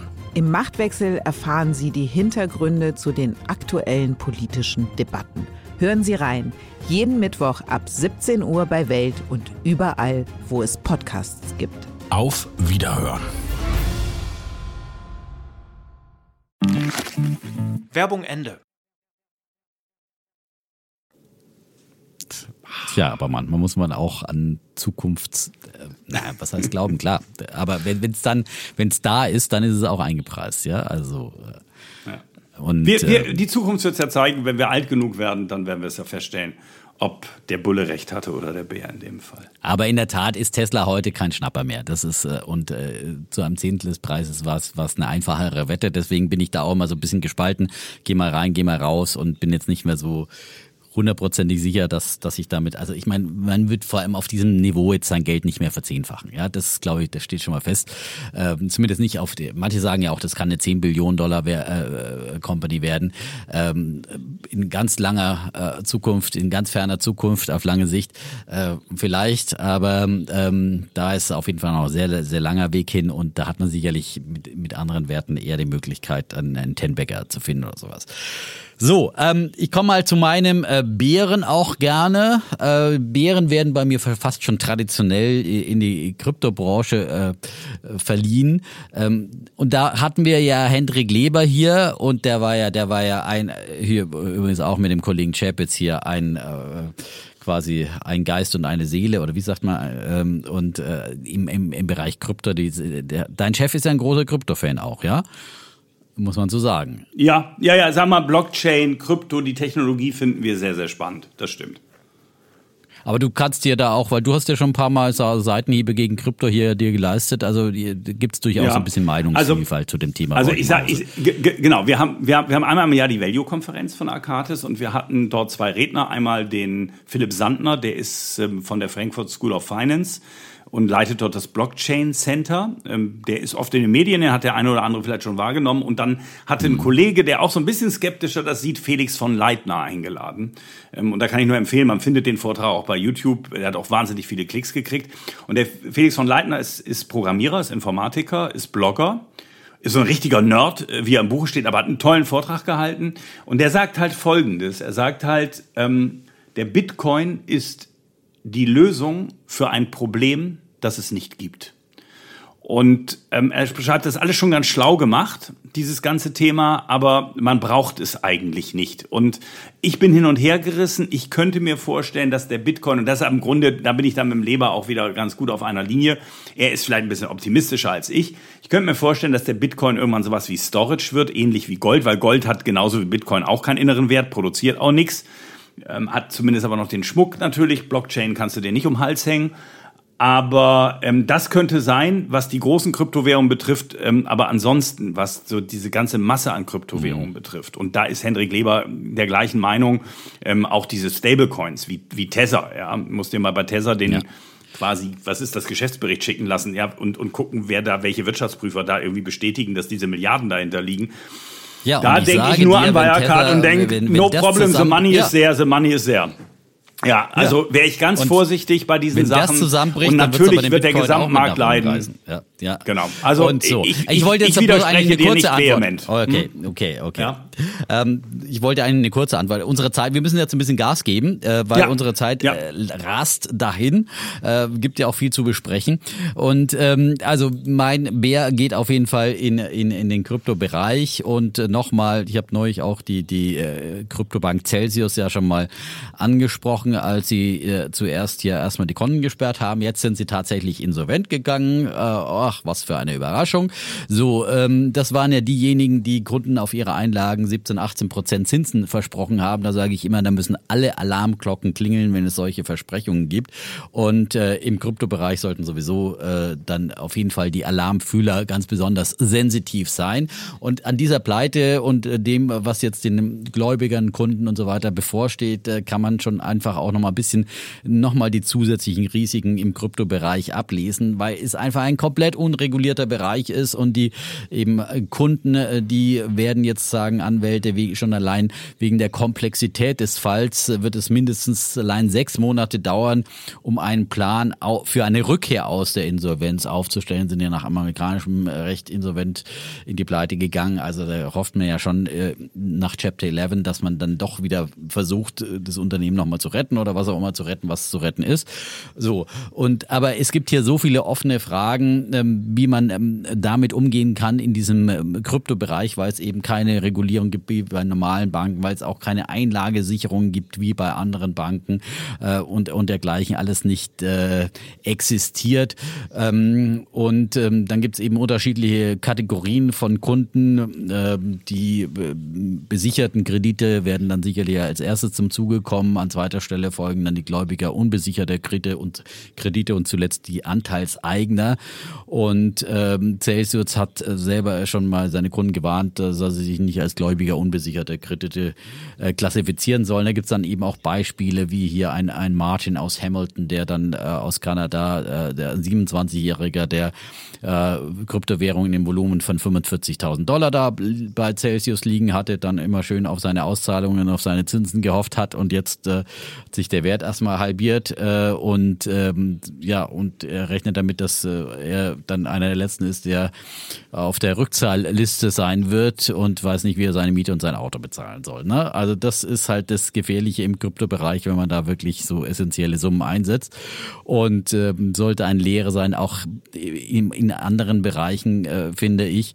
Und ähm, wie gesagt, äh, die hatten ihre Konten eingefroren, 100.000 äh, Gläubiger sind äh, betroffen Und äh, es lag alles, ja, solange es aufwärts geht mit dem Bitcoin, äh, ist das alles wunderbar, da funktioniert das Pyramidensystem, aber man merkt halt einfach, wenn es einbricht, dann äh, wird da einfach eine Lawine losgetreten. Und äh, es gab ja andere Beteiligte, die in dieser Lawine, in diesem Krypto-Crash mit nach unten gezogen wurden. Der Hedgefonds Three Arrows äh, konnte seine Kredite auch nicht mehr bedienen, trieb dann wieder eine andere Kryptobank, die in Celsius-Rivalen Voyager Digital, in die Insolvenz und so weiter und so fort. Und jetzt stabilisieren sich gerade die Kryptowährungen so ein bisschen, der Bitcoin wieder über 20.000.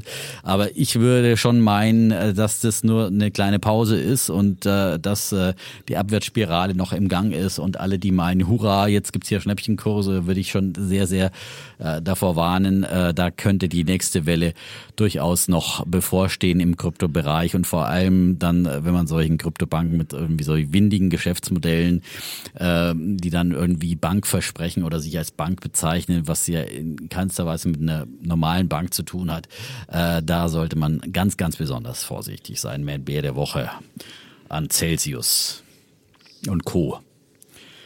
So, jetzt darfst du einen Bullen mir präsentieren. Sehr gerne. Und der Bulle ist Italien. Oh. Italien, ein Land, das seit Ewigkeiten viel zu negativ gesehen wird an den Kapitalmärkten. Zum Beispiel vom Also Bulle muss man sagen. Schöne Grüße. Ja, da muss er mal ein bisschen Ja, besser. äh, da- ja, da- muss er besser. Ja. genau. Fährt da aber in Urlaub hin. Ja, das ist mir. Das fährt sind immer gerne in Urlaub hin, aber er kommt dann immer, er wird mir nächste Woche dann aus Sizilien dann, wenn wir remote unser Podcast aufzeichnen, da wird er sicherlich eine kleine Gegenrede halten, also äh, pass gut auf, was du hier sagst, ja? Also ich bin ja auch Ja. eher Italien-Fan und verteidige die Italiener immer, aber schieß mal los, was gefällt dir denn an Italien? Ja, ja. Also mir gefällt an Italien, natürlich haben wir jetzt wieder so eine leichte Regierungskrise, ähm, wo nicht sicher ist, ob Mario Draghi da weitermachen kann. Das wäre natürlich sehr wünschenswert für meine Vision. Auch ändert meine Vision aber nicht, selbst wenn Mario Draghi erstmal nicht weitermacht. Dieses Land erwirtschaftet seit Jahren Primärüberschüsse im Staatshaushalt. Das bedeutet, ähm, die haben abgesehen von den Zinszahlungen Überschüsse, weil sie brutal gespart haben, auch natürlich aufgrund des Spardiktates, insbesondere von Deutschland da innerhalb der EU. Haben Am Gesundheitssystem bei Corona das auch gesehen, welche Auswirkungen das hat. Ähm, Aber die haben sich deutlich solider aufgestellt. Dann wird immer vergessen, wie vermögend die Italiener sind. Das Durchschnittsvermögen des Italieners pro Kopf ist viel höher als das der Deutschen. Und die private Verschuldung, also die von Unternehmen und von Privathaushalten, ist nicht besonders hoch. Die liegen eher insgesamt Gesamtverschuldung, Staat, private Verschuldung im Bereich Deutschland ein bisschen drüber, aber nicht weit von uns entfernt, während die Franzosen mit über 300 Prozent viel mehr Schulden machen und auch überhaupt keine Primärüberschüsse erwirtschaften, sondern seit Jahren immer weiter Schulden machen. Und Sizilien oder wahrscheinlich Kalabrien, Apulien bin ich auch mal gewesen. Das ist natürlich wirtschaftlich schwach, aber ich war vor kurzem in Südtirol. Ja, auch das gehört zu Italien im Übrigen. Ähm, Und das ist ja wirtschaftlich extrem stark. Und ich sehe bei Italien einfach eines, die kommen aus einem Tal. Das sind auch sehr, sehr verkrustete Strukturen in diesem Land. Ähm, und die gehen jetzt aber den Weg der Reformen. Und ich sehe einfach, dass die so ein bisschen das haben, was wir mit der Agenda 2010 hatten.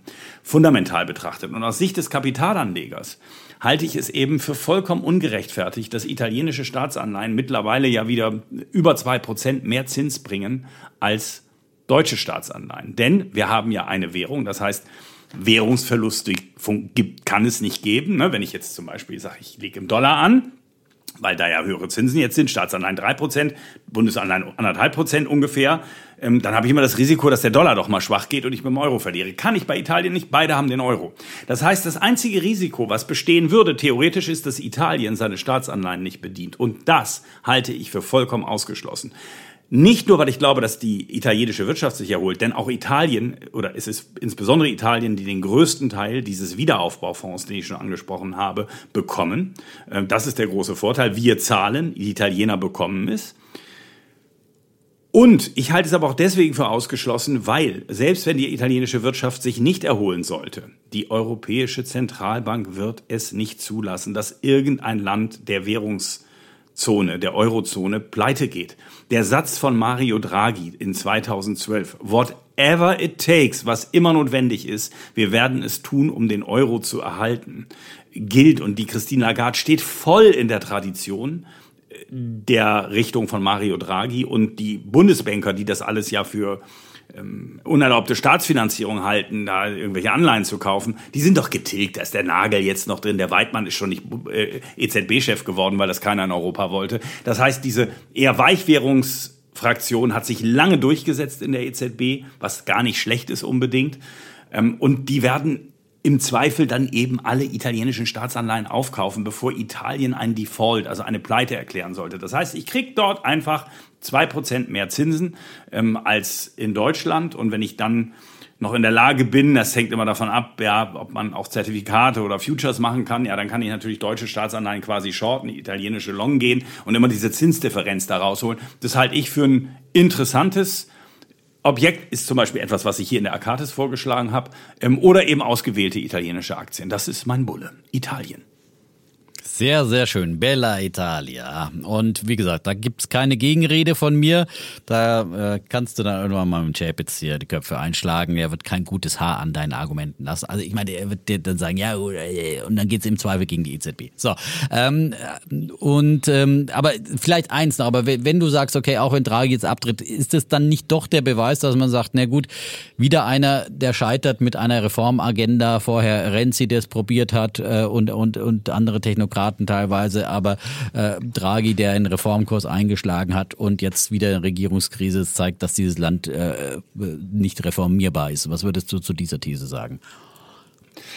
Natürlich ist an der These was dran. Noch ist Draghi aber nicht weg und nichtsdestotrotz, obwohl wir eben immer wieder die Regierungskrisen sehen, geht Italien Step by Step doch voran.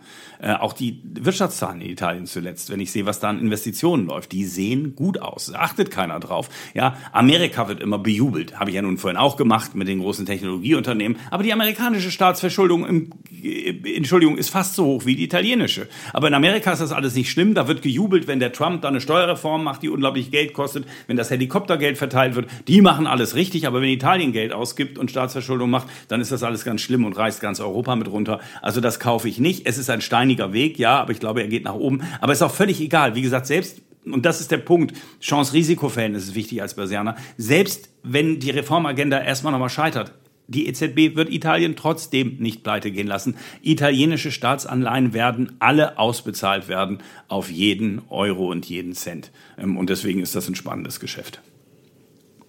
Ist ja auch fast eine Wette im Sinne von Costolani. Der hat ja auch viel mit Anleihen gewettet. Ne? So, ähm, ja, genau. aber nicht, nicht nochmal zurück zu Costolani, weil, wie gesagt, unsere Zeit läuft äh, und wir wollen ja noch zur Inflation kommen. Ich mache deswegen meinen Bullen ganz, ganz kurz. Äh, das ist auch eine Aktie, die ich mir vor einigen Wochen selbst gekauft habe. Da gab es jetzt wieder äh, neue Nachrichten nochmal in der letzten Woche. Das ist jetzt aber nicht unbedingt äh, der Grund für den Bullen, aber zumindest ein aktueller Aufhänger. Äh, es geht um Klöckner und Co. Ähm, in Deutschland äh, ein, ein Stahl Stahlhändler und die haben jetzt wieder eine kleine aus Übernahme Bremen. gemacht. Aus, aus Bremen, ja Wahnsinn. Ach, was kann aus Bremen ja, Gutes kommen? Zum Beispiel Glöckner und Co. Und Glöckner, Risse und Co., sage ich mal, ja. Ähm, mhm. So, also Klöckner und Co., die haben ähm, Hernandez Stainless und RSC Rostfrei Callcenter übernommen und ähm, verstärken damit ihre äh, Position, wie sie sagen, im One-Stop-Shop-Plattformgeschäft äh, und äh, bereiten den, äh, bauen den äh, Edelstahl Service Center Bereich äh, strategisch aus. Aber das ist jetzt nicht, nicht die Kernaktivität und ich mag's wie gesagt jetzt mal ganz kurz. Mein Grund dafür, dass ich Glöckner gekauft habe und eigentlich auch schon länger hier mal vorstellen sollte, ist, ist die Meinung, dass die auch extrem günstig bewertet sind momentan. Die sind ja auch extrem runtergeprügelt worden auf eine Börsenbewertung. Jetzt muss ich gleich nochmal nachschauen, aber ähm, vor kurzem waren sie noch bei, da, jetzt habe ich mir das hier nicht aufgerufen, ähm, um die 700, 800 äh, Millionen ähm, Euro. Und ähm, das ist eine Bewertung, äh, die sie schon teilweise vor äh, als als EBITDA hatten äh, in 2021 hatten sie eine EBITDA-Bewertung von 879 Millionen. Äh, es wird mit einem Rückgang gewahrt, gerechnet von auf 578 Millionen in, äh, in diesem Jahr beim EBITDA ähm, und äh, das ist aber immer noch ähm, eben auch eben, weil man hier Rezessionssorgen und so weiter mit einpreist, aber, aber ordentlich. Und äh, es gab zuletzt wurden sie einfach verprügelt, äh, unter anderem äh, wegen ähm, Analysten-Herabstufungen und da werden sie halt einfach in einen Stahlkessel äh, mit den anderen gesteckt. Aber letztendlich muss man verstehen, Klöckner Co. Ist, ist halt ein Stahlhändler und wenn jetzt der Russe uns das Gas abdreht, dann wird Klöckner jetzt nicht unmittelbar direkt betroffen sein. Natürlich äh, sind diejenigen, die das Stahl dann herstellen, betroffen möglicherweise. Die Stahlpreise sind betroffen, die Versorgung, wenn es eine Rezession gibt, wird weniger Stahl nachgefragt. Äh, All das ist aber, glaube ich, mehr als eingepreist in diesen Kursen bei Klöckner und Co. Und äh, wenn die Stahlpreise steigen, dann äh, verdienen sie ja äh, umso mehr Geld natürlich auch an, an den Provisionen, die sie beim äh, Stahlverkauf äh, dann verdienen, weil äh, einfach die Preise gestiegen sind. Äh, ihre Margen bleiben ja die, die gleichen und deswegen profitieren sie hier von Inflation und steigenden Rohstoffkosten ne? und ähm, digitalisieren ihr Geschäft immer mehr, sind da gut unterwegs meiner Meinung nach und äh, ich finde, die kann man sich mal anschauen, äh, ist äh, ein spannendes Geschäftsmodell, meiner Meinung nach. Und ich werde jetzt gleich nochmal nachschauen und gleich nochmal die aktuelle, äh, den aktuellen Kurs und die aktuelle Marktkapitalisierung nach, nachliefern. So. Ja, ich muss Hast dazu du ganz kurz was eine sagen. Meinung äh, als Bremer? Nee, nee, nein. Nee, nee, eben nicht. Ähm, Ich muss da jetzt zurückrudern. Äh, Es gab immer ein großes Klöcknerwerk in Bremen, was ich Ah, als okay. Kind so wahrgenommen habe. Und deswegen habe ich geschaltet aus Bremen, ähm, aber sie kommen aus Duisburg tatsächlich. Ich habe das auch nachgeguckt. Ich dachte Ja, nochmal, ja, das na, ist dann- lehn dich nicht zu okay, weit aus dem Fenster. das dachte ich auch, Korrigieren ja, wir ja. gleich live, Da, das ist sozusagen mehr so, hier da, im Podcast. Das sind Stahlunternehmen zu Hause, ja, genau. Ja. Genau. Aber das ist, Äh, ge- genau, das, ist genau. das Schöne an einem Da, Podcast, wo kann man im- live korrigieren. Genau, da wo im Übrigen ja die Land- und Wasserstraße äh, oder die, der Land- und Wasserweg der neuen Seidenstraße aufeinander trifft. In Oh. Duisburg. Die so. chinesischen Seidenstraße, hier, da sind sie. Ja.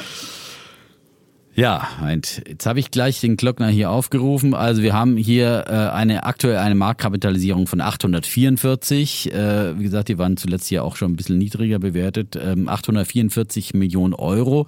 Hier ist ein KGV äh, jetzt bei Reuters ausgewiesen von, äh, das sind quasi dann mehr oder weniger, ich glaube, die laufenden zwölf Monate oder was die ausweisen, ähm, von 1,36. Also das bleibt natürlich nicht auf diesem niedrigen Niveau, aber es ist einfach in, in sehr, sehr niedrigen Niveaus unterwegs und äh, wenn jetzt nicht die ganze Welt zusammenbricht, meiner Meinung nach, dann äh, sollten hier die Kurse doch auch wieder, wieder deutlich anziehen und ähm, meine Meinung. Hast du eine Meinung zu, zu Glöckner? Jetzt ohne Akatis Nein. äh, da nicht, nicht keine Privatmeinung. Also Ja, also ich finde, man muss sich was, ich, ich finde, es wird viel zu viel von Menschen geredet über Dinge, von denen sie zu wenig verstehen. Ich habe das Unternehmen nicht angeguckt und es wäre völlig unseriös, wenn ich dazu jetzt eine Meinung abgeben würde. Aber ich fand deinen Vortrag schlüssig. Ich bin natürlich kein Analyst und äh, habe aber als äh, Privatanleger gucke ich mir manchmal Sachen an und und hab, hab bilde mir eine Meinung dazu und äh, er verfolgt das Unternehmen schon eigentlich auch seit Jahren und gerade das, was sie auch digitalisieren und so weiter. Früher war das wohl ein sehr, sehr ähm, traditionelles Geschäft noch, wo man wirklich alles nur mit Faxen abgewickelt hat und äh, am Telefon und äh, da versuchen sie mehr und mehr eine digitale Plattform aufzubauen und äh, das ist dann natürlich nochmal ein zusätzlicher Burggraben äh, für so einen Händler äh, und äh, ja, vielleicht äh, haben sie da eine gute Chance, aber sind natürlich nicht als Digitalunternehmen dann bewertet, sondern eher eben als Stahlhändler und äh, möglicherweise in der falschen Schublade. So, jetzt kommen wir noch, äh, ich gucke mal auf die Uhr, wir haben noch 22 Minuten, wir wollen ja auch unsere Zeiten hier einhalten. Äh, wir haben auch schon viel in den vergangenen Wochen und Monaten über, Disco, über die Inflation gesagt, ähm, aber heute natürlich jetzt aus berufenem Munde, aus dem Munde des Inflationsbuchautors, der schon lange die Inflation vorhergesagt hat, ähm, aber jetzt ist er endlich da. Ähm, wie ist deine These heute, die wir diskutieren wollen zur Diskussion, zur, zur Inflation, Stefan? Meine These ist die, dass die Inflation zwar schon jetzt mal zurückkommt, aber nicht auf 2% zurückkommt, sondern eher in die Region 4% und die Notenbanken, die ja alle momentan das Inflationsziel von 2% haben, werden ihr Inflationsziel auf 4% nach oben setzen. Das ist nicht völliger Ui. Wahnwitz, das hat Oliver Blanchard, das ist ein Wirtschaftsprofessor, ein Volkswirt, der mal Chefvolkswirt des IWF, also des Internationalen Währungsfonds war, schon um das Jahr 2010 herum vorgeschlagen. Und das wird dann viele Probleme lösen. Zunächst mal das Problem, dass die Notenbanken dann bei über 4% überhaupt noch bremsen müssen, müssen sie dann nämlich nicht mehr. Und es löst eben dann auch das Verschuldungsproblem noch schneller, denn wenn wir dann bei 4% sind, dann können die quasi, wenn die Wirtschaft nicht überbordend gut läuft, die Zinsen wieder in Richtung Null setzen, die Leitzinsen, und dann haben wir einen negativen Realzins von 4%.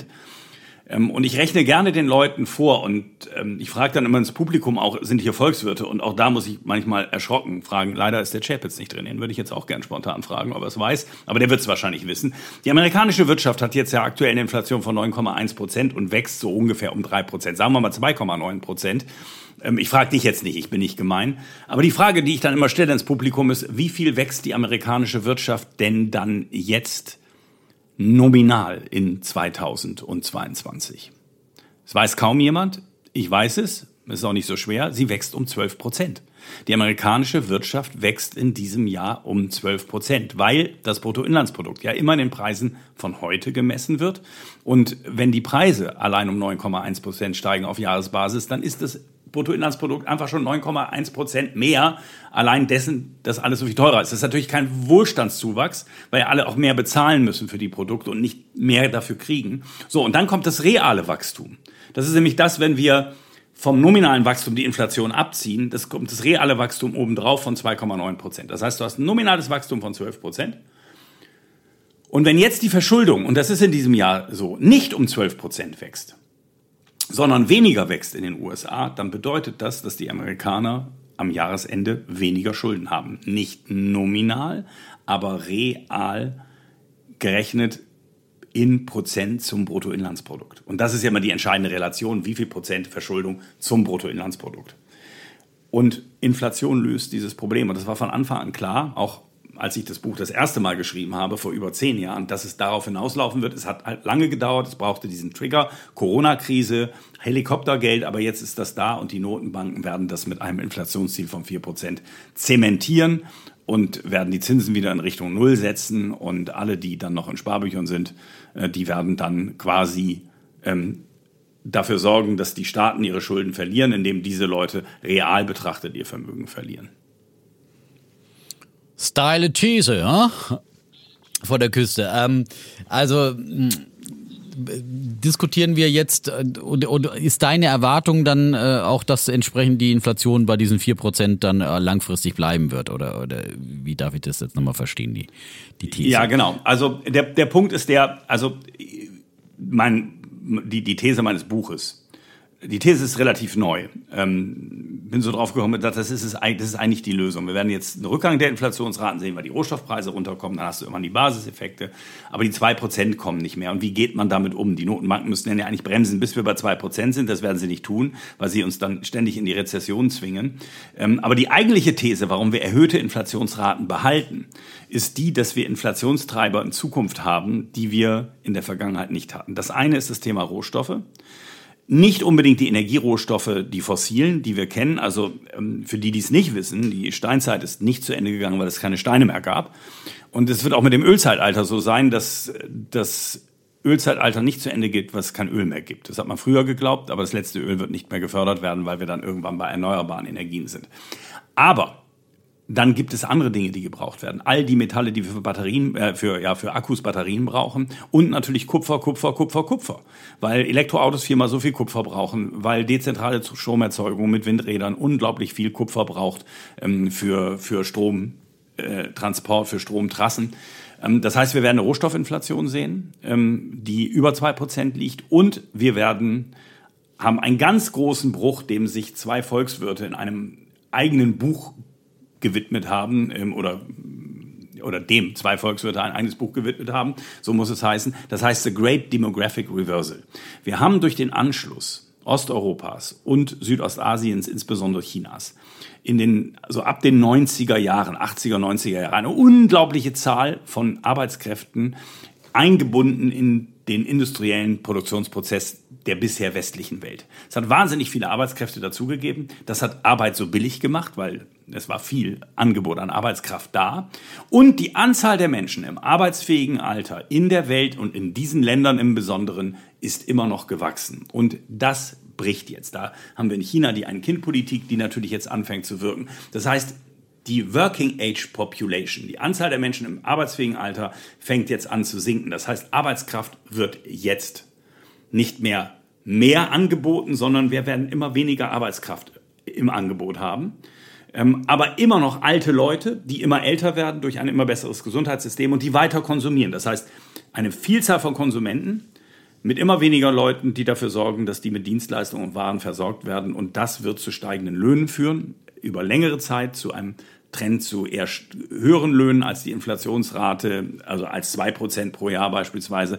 Und das wird eben die Inflation über längere Zeiträume oben halten, so wie sie sie drei Jahrzehnte, dieses Überangebot an Arbeitskraft, ähm, die Inflation am Boden gehalten hat. Mhm.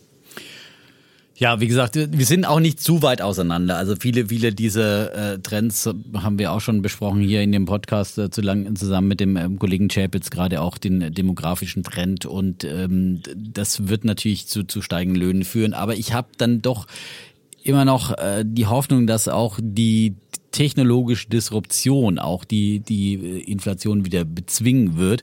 Und das, ich glaube nicht, dass sich die, die Notenbanken auf absehbare Zukunft leisten können, äh, auf vier Prozent äh, Inflationsziel offiziell zu gehen. Sie haben ja jetzt quasi schon das alles geöffnet, indem Sie gesagt haben, ja, wir wollen ja dann langfristig so ein mittelfristig so ein Mittelwert dann von zwei Prozent anpeilen. Jetzt waren wir ja lange drunter und jetzt können wir erstmal ein bisschen so ein Überschießen in Kauf nehmen. Die, die FED hat ja damit angefangen und die, die EZB ist auch gemacht im Prinzip. So, also haben sie jetzt ein bisschen mehr Spielraum sich für die nächsten Jahre verschafft und ähm, ich glaube, dann wird dieser ganz große äh, Inflationsdruck, jetzt momentan sehen wir ja sowieso einen extremen Druck äh, durch äh, zwei Faktoren, die begrenzen natürlich vor allem äh, die Lieferkettenproblematik, gerade erst eben wieder die ganzen Lockdowns in China, da habert es hinten und vorne noch und, äh, und dann vor allem im Energiesektor und das ist momentan ja dieser ex extreme Inflationstreiber, Öl und Gas äh, nach äh, den ähm, äh, Sanktionen gegen Russland und äh, wir wissen jetzt nicht, ob uns der Russe endgültig den Hahn zudreht. Äh, all das äh, lässt die Energiekosten explodieren. Irgendwann wird auch dieser Krieg vorbei sein. Irgendwann gibt es auch in diesem Feld eine Normalisierung. Irgendwann wird auch äh, aus den Häfen äh, aus Shanghai wieder ordentlich viel Nachschub kommen und so weiter und so fort. Also wir werden kurzfristig irgendwann auch wieder eine Entspannung bekommen, aber dann geht es wahrscheinlich eher runter eben in Richtung 4, äh, 5 Prozent. Das wird dann mal so bleiben. Was die langfristige Perspektive, ähm, mittel- bis langfristig, da setze ich schon sehr auf, auf Technologie und ich glaube einfach, dass wir jetzt gerade zum einen einen enormen Schub in den erneuerbaren erneuerbaren Energien bekommen, die uns langfristig die Energiepreise quasi extrem senken, äh, bis hin zu äh, dann kostenlos werden lassen. das kann man sehr schön in dem Buch Die Null äh, Grenzkosten äh, Gesellschaft äh, nachlesen. Ähm, und äh, das sind jetzt Investitionen, die halt dann wirklich, die wirklich einzahlen in die Zukunft, im Gegensatz, wenn ich ein Atomkraftwerk dahin stelle, das dann immer wieder äh, hohe Kosten für Sicherheit und äh, Wartung und so weiter verursacht. Äh, so eine Solar, Windkraftanlage, klar muss die auch wieder erneuert werden und so weiter, aber nicht in diesem ganz enormen, teuren Aufwand. Und äh, deswegen sind das wirkliche Investitionen, auch die sich dann auch äh, geldmäßig dann auszahlen, weil die Energiepreise dann dadurch immer günstiger werden. Die Sonne und der Wind sind einfach kostenlos. Und äh, das kann man dann im wahrsten Sinne des Wortes ernten. Und Disruption wird es in anderen technologischen Bereichen geben. Ich bin felsenfest davon, es wird autonomes Fahren. Momentan glaubt wieder keiner mehr daran. Ja, glauben soll man in der Kirche, aber es so viele Schlau schlaue Menschen arbeiten an diesen Technologien. Es wird auch dafür Lösungen geben. Und ob es jetzt die von Tesla oder von Waymo oder keine Ahnung, kann ich nicht sagen, aber es wird kommen. Auch das wird die äh, Kosten enorm senken. Dann brauchen wir eben nicht mehr dieses Heer von Taxifahrern und, und, äh, und dergleichen. Ähm, und was, was da dann auch wieder an Arbeitskräften frei werden, die diesen Arbeitermangel, den wir gerade haben, diese Arbeiterlosigkeit dann äh, bekämpfen und, und dann eben auch wieder die Niveaus drückt. Ich glaube, durch die Technologie kommt hier der entscheidende Hebel, der dann auch die demografischen Probleme löst und mit, mit Robotern, äh, an denen zum Beispiel eben auch Tesla arbeitet, die Optimus-Roboter, die dann irgendwann durchs, durchs Lager bei Amazon vielleicht auch rennen und die Dinge einsortieren, das muss kein Mensch mehr machen. Dann äh, im Pflegebereich kann man sicherlich, also gibt es unendliche Einsatzmöglichkeiten und ähm, autonomes Fahren auch für Lkw und dergleichen, wo man dann viel, viel weniger, da muss vielleicht dann immer noch einer mitfahren, aber eben vielleicht äh, viel, viel weniger oder, oder die, die Lkw können dann viel längere Strecken durchfahren, als wenn äh, ein Lkw-Fahrer dann immer schlafen muss. Und, und äh, da, ich glaube, das, unsere Fantasie sind hier keine Grenzen gesetzt und äh, die äh, technologische Disruption, ähm, da sind wir gerade am Anfang wieder einer neuen Ära und äh, ich glaube, da wird sie enorm viel tun, was dann eben auch die Inflation wieder enorm drücken wird. Und äh, du sagst, Kupferpreise werden steigen, aber ist ja was anderes, ob ich jetzt ein E-Auto äh, mit ein paar Kupferdrähten mir kaufe, das dann 20 Jahre hält, als wenn ich jeden Tag äh, teures Öl da einfüllen muss und dafür dann mit günstigem Grünstrom dann erfahren kann der dann in Zukunft äh, sehr, sehr, den ich vielleicht vom eigenen Dach quasi dann äh, mir sehr, sehr günstig ernten kann. Und wenn meine Solaranlage abbezahlt ist, dann quasi eben in Richtung Null Grenzkosten geht. Das ist so meine Vision der Zukunft. Also wir liegen wirklich nicht weit auseinander, denn ich habe in meinem Buch tatsächlich dann auch das Kapitel drin, dass wir irgendwann ne, diese Problematik, wir haben zu wenig Arbeitskräfte, hinter uns haben werden und sich dann eher die Frage stellt, wie bringen wir die Menschen noch in Beschäftigung, wenn alles endgültig automatisiert ist. Ich glaube nur eben, und das hast du aber ja auch angesprochen, das geht jetzt nicht so schnell, dass wir diese Arbeiterlosigkeit, fand ich sehr schön den Begriff, äh, dass wir die jetzt ganz schnell Ist nicht von mir, das hat ja der Stepstone, der Stepstone-Chef hat den ja geprägt, ja, sein Buch sogar jetzt schon so genannt, ja. Das war, äh, habe ich jetzt ah. gerade gelesen im, im, Interview mit ihm, aber es ist ein sehr schöner Begriff, ja, aber der mhm. aus dem Hause Axel Springer, ja, ja auch, ja. Genau.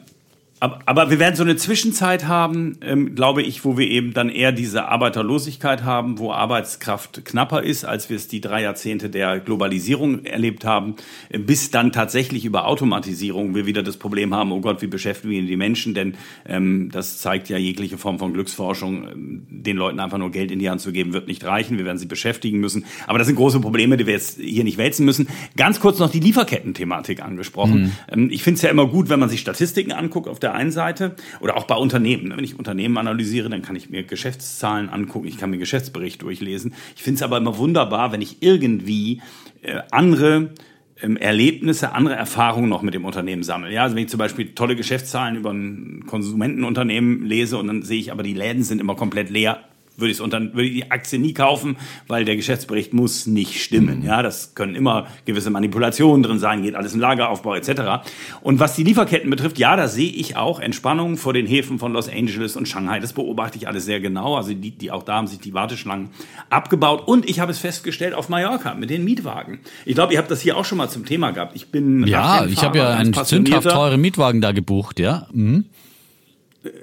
So und ähm, ich bin mindestens einmal im Jahr auf Mallorca, aber immer im Frühjahr zum Radfahren und war jetzt im April dann da ähm, und habe mir keinen Wagen mehr genommen. Habe gesagt zu meiner Frau, äh, der Supermarkt ist so dicht, wir können laufen oder mit dem Einkaufswagen rüberfahren oder wir mieten mal ein Auto für einen Abend. Die Dinger kosteten über 100 Euro. Und jetzt hatten wir so eine Firmenreise ähm, mit Akatis mhm. nach Mallorca.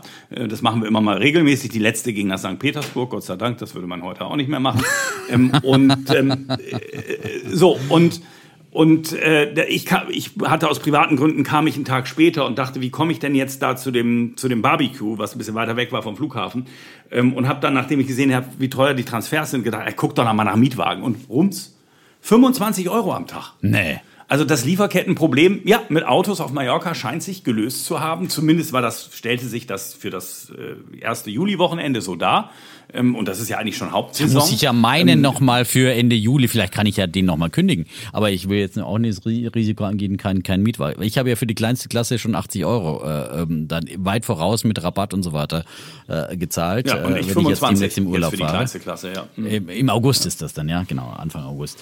Wahnsinn. Ja ein, ein quasi ein. Ja, und auch wenn man sich die Zahlen. Aber da, das ist doch ein Argument gegen deine Inflation. Also du siehst doch, wie schnell deine Inflation auch wieder nein, zurückgehen kann. Das ist Genau, das ist ein Argument dafür, dass die Inflationsraten jetzt irgendwo im Bereich 9%, 8% den Peak erreicht haben und dass die Inflation jetzt erstmal zurückkommt. Denn ganz vieles in den letzten Wochen, auch das kann man sehr schön ablesen an der Lagerhaltung, da gibt es ja Statistiken, ist nur noch in Lageraufbau gegangen, nicht mehr in gekauft worden von den, von den Unternehmen sozusagen, ähm, weil die Endkunden nachgefragt haben, sondern die Einzelhändler mhm. in den USA haben massiv die Lager aufgebaut, weil die natürlich alle den Schock erlebt haben, dass sie nicht liefern konnten. So, und wenn die Läger jetzt aber voll sind und die Konsumenten das Zeug vorne nicht mehr rausholen, dann brauchst du hinten nichts mehr aufbauen und dann wird die Nachfrage nachlassen. Deswegen meine These, die Rezession kommt schneller als momentan erwartet.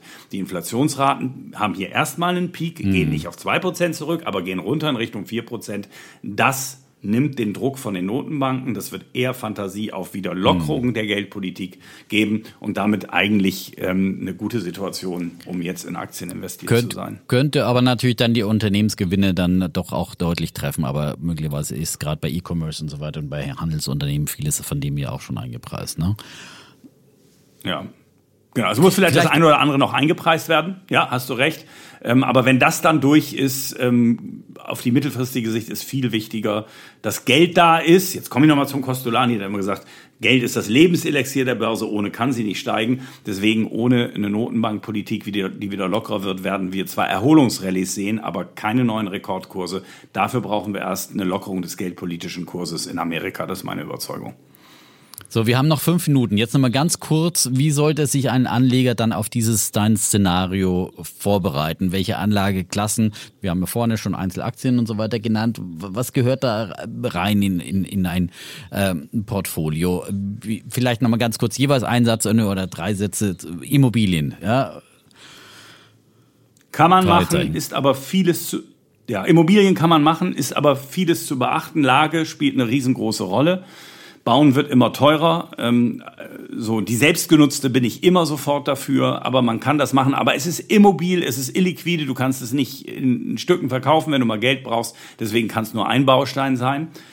Die Aktie mhm. ist für Dann mich vielleicht noch Gold. Ja, gleich zur Aktie haben ja, wir okay. Gold nochmal die Frage okay. für viele ja auch immer.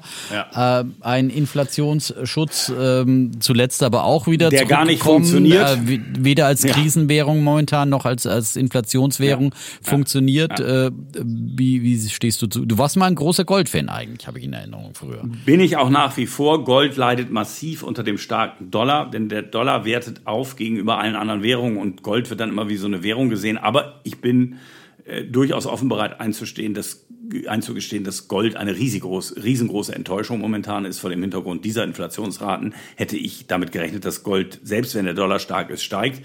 Das heißt aber nicht, dass Gold, das eben nicht unendlich vermehrbar ist wie das Papiergeld, nicht als ähm, ja gewisser Baustein im Portfolio vorhanden sein sollte, aber bitte nicht. Es gibt ja so Goldjünger. Ich weiß jetzt nicht, wie stark der Chapitz da auf Gold setzt, aber es gibt ja so Goldjünger, die dann sagen, alles ins Gold, nur das ist wahrer Wert. Nein, nein, das, das ist am Ende totes. Also, das ist, ist, ist, ist, am Ende totes Metall, das nichts produziert. Ähm, und äh, insofern ja, als Portfolioversicherung, wenn die irgendwann vielleicht ja. das Gold dann mal die Inflation ausgleicht, aber mehr dann auch nicht. Mhm. Ich muss leider ein bisschen hetzen hier, ne? Wie gesagt. Ähm, und jetzt sagst hm. du, die Aktie, ja, ist der, der Inflationsschutz. Aber auf der anderen Seite haben wir jetzt im letzten halben Jahr an den Börsen immer gesehen, wann auch immer eine Inflationsrate höher ausgefallen ist als erwartet. Rums ging es an den Aktienbörsen querbeet runter. Das ist, das spricht doch auch nicht für die Aktie als Inflationsschutz nur weil Kurse zwischendrin mal fallen, weil die Masse der Anleger irrational handelt, heißt das nicht, dass das langfristig nicht funktionieren kann. Denn das, was schlecht ist für Aktien, ist nicht die Inflation selbst. Ähm, die kriege ich bei Aktien wieder, weil ja dann auch die Umsätze steigen beispielsweise oder die, die Substanz, die Unternehmen haben, mehr wert werden. Nein, das, was für Aktien schlecht ist, ist die restriktive Geldpolitik der Notenbanken, wenn Inflation auftritt. So, und da gibt es eine Riesenangst, aber richtig restriktiv ist diese Politik nicht. Als Anfang der 80er Jahre die Inflationsraten bei 16 Prozent lagen, lagen die Leitzinsen bei 19 Prozent. Analog zu heute müssten die Leitzinsen in den USA jetzt bei 10, 11 Prozent stehen. Dann wäre das eine Konkurrenz zur Aktie und könnte ich für die Aktie nicht mehr optimistisch sein. Aber wir reden über maximal 4 Prozent Zinsen in den USA äh, bei diesen Inflationsraten und das ist eigentlich keine echte Bremse für Aktien. Jawohl. Kurz und knackig äh, eingeschätzt und äh, eine Wette wollen wir auch noch machen, das gehört auch noch dazu. Äh, bei uns im Podcast, du darfst auf, auf äh, Chapitz äh, Wettkonto äh, quasi gnadenlos wetten, ja, musst nicht selber dafür haften, aber natürlich mit einem guten Namen. Ähm, aber wir haben die Wette ganz kurz äh, gestern schon besprochen und deswegen ähm, ähm, sei sie kurz gleich mal von, von mir vorgetragen. Wir wetten auf die EZB-Sitzung, weil all das, was wir jetzt diskutiert haben, sind ja sehr langfristig. Das kann man nicht bis zum letzten Jahr, bis zum Ende des Jahres auflösen. Äh, wir wetten jetzt einfach auf die EZB-Sitzung an diesem Donnerstag und was dabei herauskommt. Die Zinswende wird eingeläutet, das ist ja relativ sicher. Und ich glaube, dass die EZB mutig ist und einen größeren äh, Schritt macht, äh, als sie den eigentlich angekündigt hat, als den Lagarde angekündigt hat. Ich glaube, dass sich um, um 50 Basispunkte erhöhen. Da können sie Glaubwürdigkeit äh, damit gewinnen. Äh, wir haben es gestern besprochen. Heute kam die Spekulation schon etwas mehr am Markt an. Daraufhin hat sogar der Euro ja auch zu, äh, angelegt, äh, zugelegt. Und die EZB muss auch was gegen diesen sehr schwachen Euro tun. Und äh, die Reaktion heute, finde ich, zeigt, dass sie damit den Euro stabilisieren können. Der Euro ist ein Problem momentan, vor allem über die importierte Inflation, weil er gerade Energie noch teurer macht. Und das ist, äh, glaube ich, ein Problem, das die EZB auch ins Kalkül zieht. Und deswegen meine Wette auf 50 Basispunkte. Jetzt hast du noch eine Minute, um dagegen zu reden und zu wetten. Falsch, falsche Sicht auf den Euro. Der schwache Euro ist ähm, für die europäische Wirtschaft, die unter diesem Ukraine-Krieg leidet, gut. Natürlich importiert er auch ein bisschen Inflation, aber das löst das Verschuldungsproblem. Warum sollte die EZB denn so dumm sein und immer nur den Amerikanern hinterherlaufen? Sie bleibt bei ihrer Forward Guidance, sie bleibt bei 0,25 Prozent Zinserhöhung am Donnerstag, weil es ist sowieso nur homöopathische Dosis und nichts weiter als das. Also wenn das einen Unterschied machen würde, als wenn 0,5 die Inflation unter Kontrolle bringen könnte. Nein, sie bleibt dabei, ähm, weil die Inflationsraten sich demnächst eh abschwächen und dann interessiert es auch keinen mehr. Mhm. Aber mit einer kleinen, höheren homöopathischen Dose dann Glaubwürdigkeit äh, sich zu erkaufen, äh, ist vielleicht kein schlechtes Investment. Ach, okay, die Wette ist gemacht. Dietmar, Dietmar, bitte. Also, okay. Gut. Aber den, den Satz noch. Ja. Also eine Inflation von 8,6 Prozent. Ja. Ob ich jetzt 0,25 Prozent oder 0, ja. ist es lächerlich. Es ist lächerlich. Ist es? Nein, es ist, es ist lächerlich. Ja, aber, aber. Ich kann nicht Glaubwürdigkeit mit 0,5 kriegen, die ich mit 0,25 mehr. Und jetzt klingelt der Wett. Ja, aber kannst du etwas mehr plötzlich ja. äh, die, dich vor die Welle stellen, als immer nur äh, äh, quasi dann das zu machen. Du kannst etwas positiver überraschen und äh, damit eben auch wieder ein bisschen mehr Glaubwürdigkeit gewinnen. Glaube ich schon. So, äh, Zeit Zeit ist abgelaufen. Äh, wir haben die Schlussformel auch geübt, die da lautet, wir sagen Tschüss. Und Ciao. Bleiben Bulle. Und Bär. Defner. Und Risse.